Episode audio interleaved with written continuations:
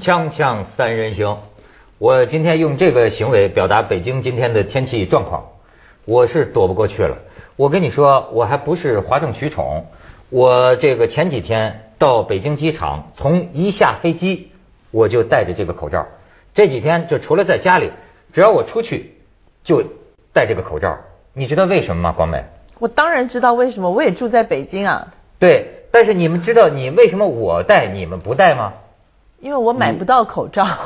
你珍惜生命一点。我还是上次非典的时候家里积压的很多很多口罩，你知道为什么？因为北京那个阴霾震惊世界的那几天，我在香港。嗯。你知道我你在香港，我天天看着你们这儿水深火热的呀，我就产生了一种洁癖。嗯。我觉得我好脏。然后呢，前几天回来的时候，新闻上预告说北京的这个霾呀过去了。没事了，我还挺高兴。我说躲过去了，结果我回来这几天又是这么大，所以我就觉得，哎，行，我就摘了吧。我就我就觉得啊，哎呀，真受不了了。就是说，而且我真的觉得，我不是北京咳，我是北京痒，我这个鼻子就是痒了，是吧？嗯，我也有这个问题，就是一来北京啊，就鼻敏感。我以前从来不会鼻敏感的，就我来北京之后就开始，但是我觉得这不管用。这个完全不管用。这个完全不管用。我这是 PM 零点三的。这个我觉得不管用，这个北京霾不是那么容易对付得了的。你说你们台湾新娘还还跑我们这儿，是能够嫁到有情郎啊？那又怎么样？这这死也要死在一块儿呀！对，你看，这是真是为爱情而牺牲，这有点末日情怀那种哈。没错，死也在一起。那我还记得那时候末日末日传说之前，我真的有一天我真的是忍不住了，我我有问，我有问我老公说，那万一末日真的来的话怎么办？他说能怎么办？我说大家都在买水、买粮食、买这个、买那个、买船票。我说那咱们要不做点什么？他说不用做什么。我说那那你都不害怕吗？他说只要能够跟自己最爱的家人抱在一块儿死，死了就死了呗。哦，哎呦，你老公的这种思想啊，是特别腐朽的一种思想，你知道吗？要句广州人讲话、香港人讲话，就叫狼嘴也踩谁？嗯，这个特别不好。你要不有些这个这个咱们知道的有些这个弱势群体，当然当然你老公是强势群体，我就说你知道香港出现过很多这样的事儿，就是包括台湾也有这样的事儿。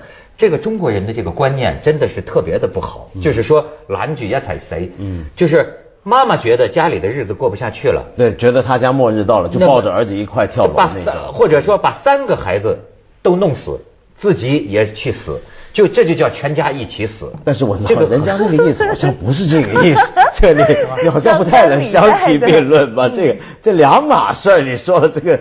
而且你这种是有那种，就就算我要死了，我也要拖着抱着你的后腿，我让你跟我一起。她老公好像不是这玩意儿，哎，呃，对，好像不是这玩意儿。广美还有另一些案例证明这种事儿啊，你也不仅要听其言。还要观其行，是看看有没有他兜里可能有一张船票，就他一个人，自己买了一张船票是吧？而且，就昨天我们还谈到这个问题，老实讲啊，女人为什么我们很崇仰，对吧？女人来真的，男人关键时候是不行的。很多案例表明，两个人殉情约好了上吊，我都给你找出很多新闻，女的吊死了，男的看着女的死了，扒下来跑了。就是这样的啊，很多时候男女两个约定去死，死的都是女的。或者吃药，男的自己分量减一半。对对对。胭脂扣啊，罗密欧与朱丽叶啊，都这样，男的都不死。哎，我觉得六零后的女人，嗯，甚至到七零后的女人，嗯，还是有一定的为爱献身的精神。嗯，有时候真是甘当这个呃成功的男人背后的那个辛苦的女人。嗯。但是我觉得现在啊，民权思想就不是高涨，男女平等的思想，就是到八零后到九。九零后，那就自我自自恋，就完完全就这个女孩子，这也是个好现象了。就说绝不会说这个这个女孩她她要有自己的意志，她要有自己，凭什么我要伺候你这男的？我我们俩恋爱，为什么我都要为你做牺牲啊？现在这个风向有点改了，你没觉得吗？那这也是因为数量的问题啊。什么数量？就是男女的那个比例的数量呀。以前，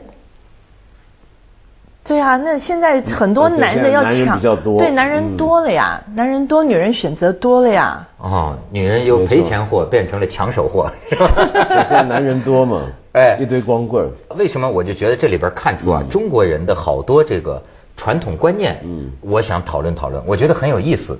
其中有一件事儿啊，就这几天的这个春运，嗯，我不知道你们有没有注意，哎，今年春运有高高科技色彩了啊，你你你知道了吗？抢票神器，这啊，你你都知道，说过，你知道那是怎么回事吗？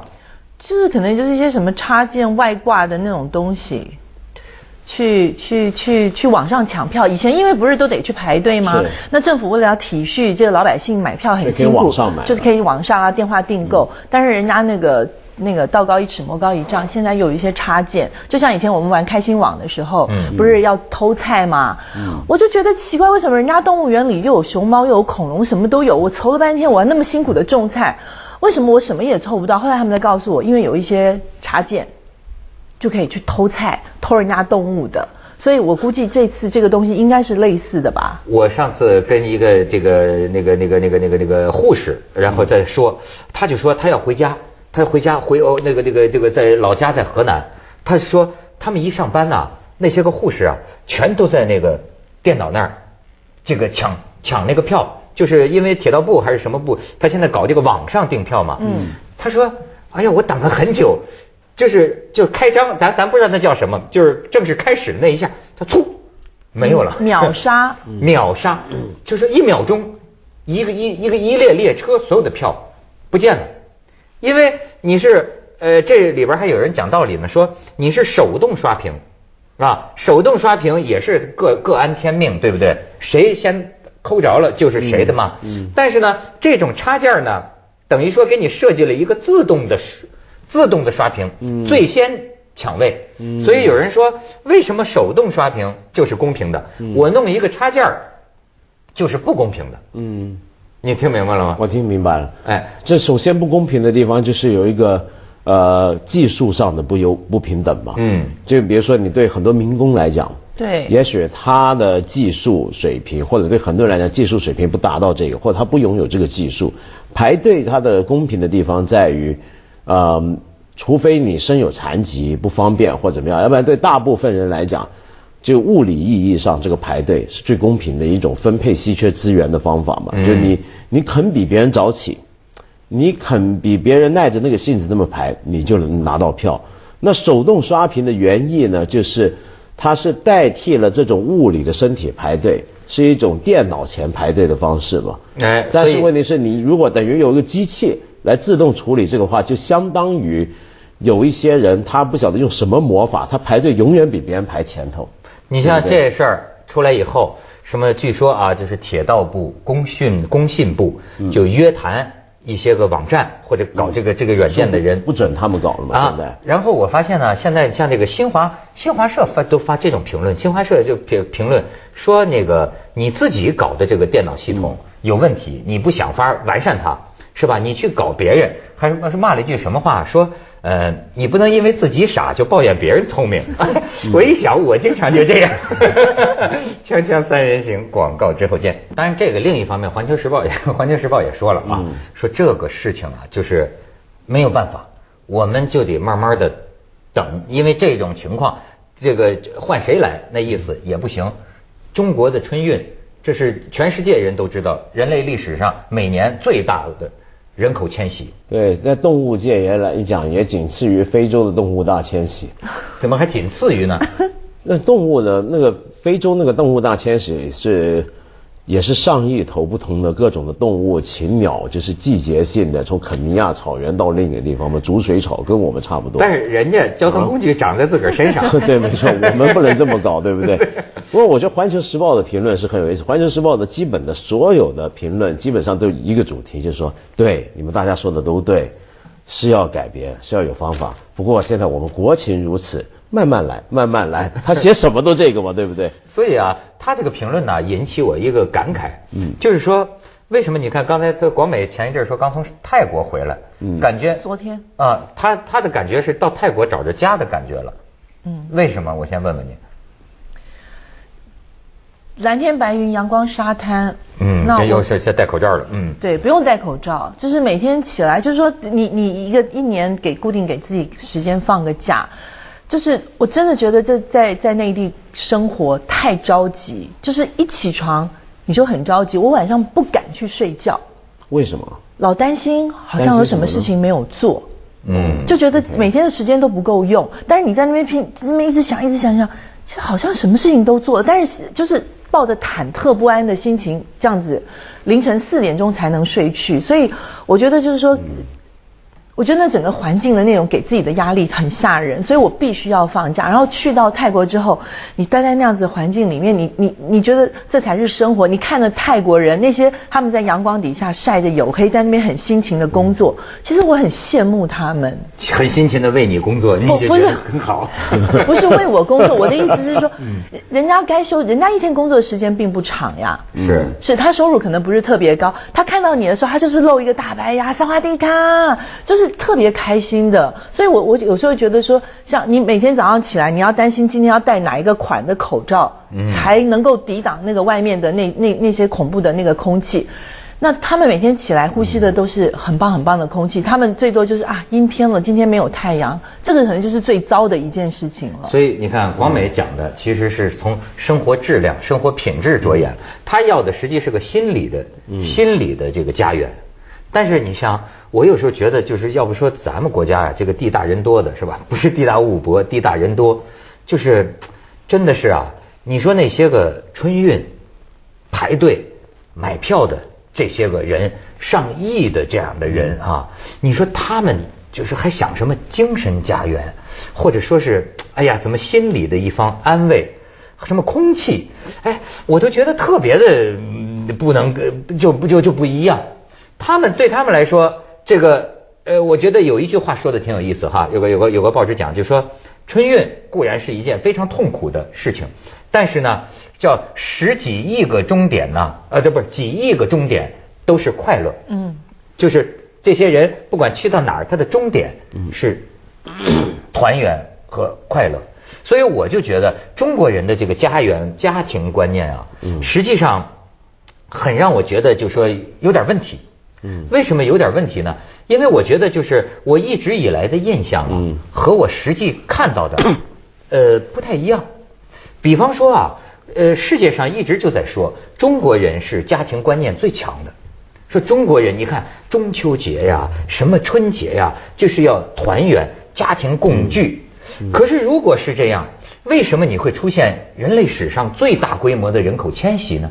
说明。许许多多上亿的中国人的家庭啊，实际上你没有跟家人住在一起，这一点我就觉得美国人的家庭，你不要说观念，我在我们在英国、美国，我们看到每一个地方，他绝大部分的人，老公和老婆住在一块儿，老公、老婆和孩子住在一块儿。这是天天就是就是怎么说呢？天经地义的天经地义的事情。对。所以他们不会出现那么多的春运，因为好像大部分人他们不是离散的。对，如果说夫妻两个人有一个人要调职到另外一周去工作，夫妻两个人就要决定其中一个人一定要放弃自己的工作，跟着另外就是说可能收入比较高的那个人，他搬到另外那个州去，他或者没有工作，在家带孩子，或者就是在当地可能找一个比较。没有原来那么理想的工作。对对。不过现在美国也有很多人是分散的，而且我觉得要考虑一点，就是美国人他们不太习惯跟呃父母一起住。对。就子女大了之后成家之后，大家就会分开住。呃，不只是子女不想照顾父母的问题，而且是父母也不愿意跟子女一起住。对。有很多父母他会觉得辛苦了一辈子，总算把这些 给给赶出去了，是那个概念。但是。我觉得中国的问题在哪呢？中国的问题是我们真的是有很重的家庭观念，但我们的社会现实在逼着我们过一种美国人式的生活，但我们观念不是那样的观念。就是说，我们中国的社会今天的这个城市经济发展的状况，其实很像美国。就是说，各个城市都有各种机会，你要有更好的生活，甚至你要活下去，嗯，你必须要迁徙，你必须要去别的地方。但你的家庭观念跟他们却截然不同。你说这个观念，后来我明白了。中国人过去说的这个家庭观念呢，指的是几代同堂，就以这个孝为核心。他咱们说喜欢这个，但是要真正讲外国人那种家庭单位，老婆、老公和孩子，这个啊，嗯，我们实际上我们从小的回忆啊，就是两地分居。两地分居对大陆人来说是个太普遍的词儿，很多的就是当年建国后的很多时候，因为种种原因，经常的父母亲就是夫妻两地分居，所以那个时候我们我很小的时候，那个时候我们处在性蒙蔽的年代的时候，我都知道探亲避孕药，你知道吗？就是这种一年夫妻俩见一回，那一个月不能吃那长效避孕药，就有有有有这个短期这个探亲避孕药。嗯，哎，后来我又后来我就觉得，这难道仅仅是这个建国后吗？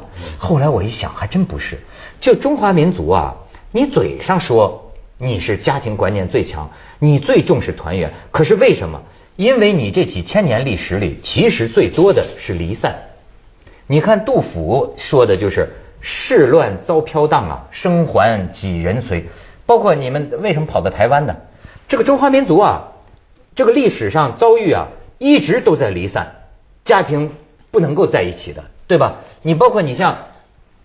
过去这个说李白有个诗，你记得吗？长安一片月，嗯，万户捣衣声，千家万户捣衣声啊，就是就是何时呃何日平胡虏啊？